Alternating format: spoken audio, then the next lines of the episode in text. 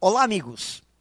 O escritor Rubem Alves dizia que, abre aspas, a vida não pode ser economizada para amanhã. Ela acontece sempre no presente. Fecha aspas. Bem, nós sabemos disso. Essa é uma verdade que não pode ser contestada.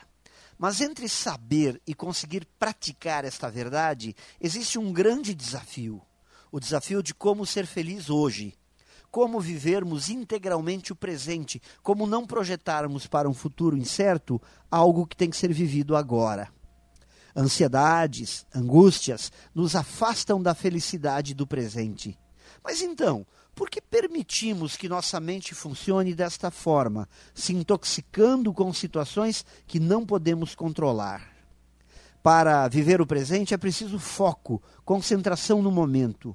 E isso acontece quando estamos vivendo momentos onde nos sentimos bem.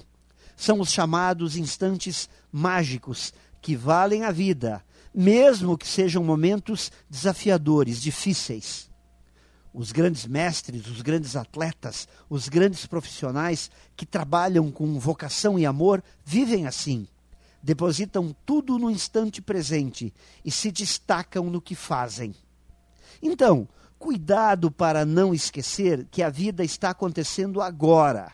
E uma vez que este instante se for, não voltaremos a vivê-lo nunca mais. Pense nisso e saiba mais em profjair.com.br.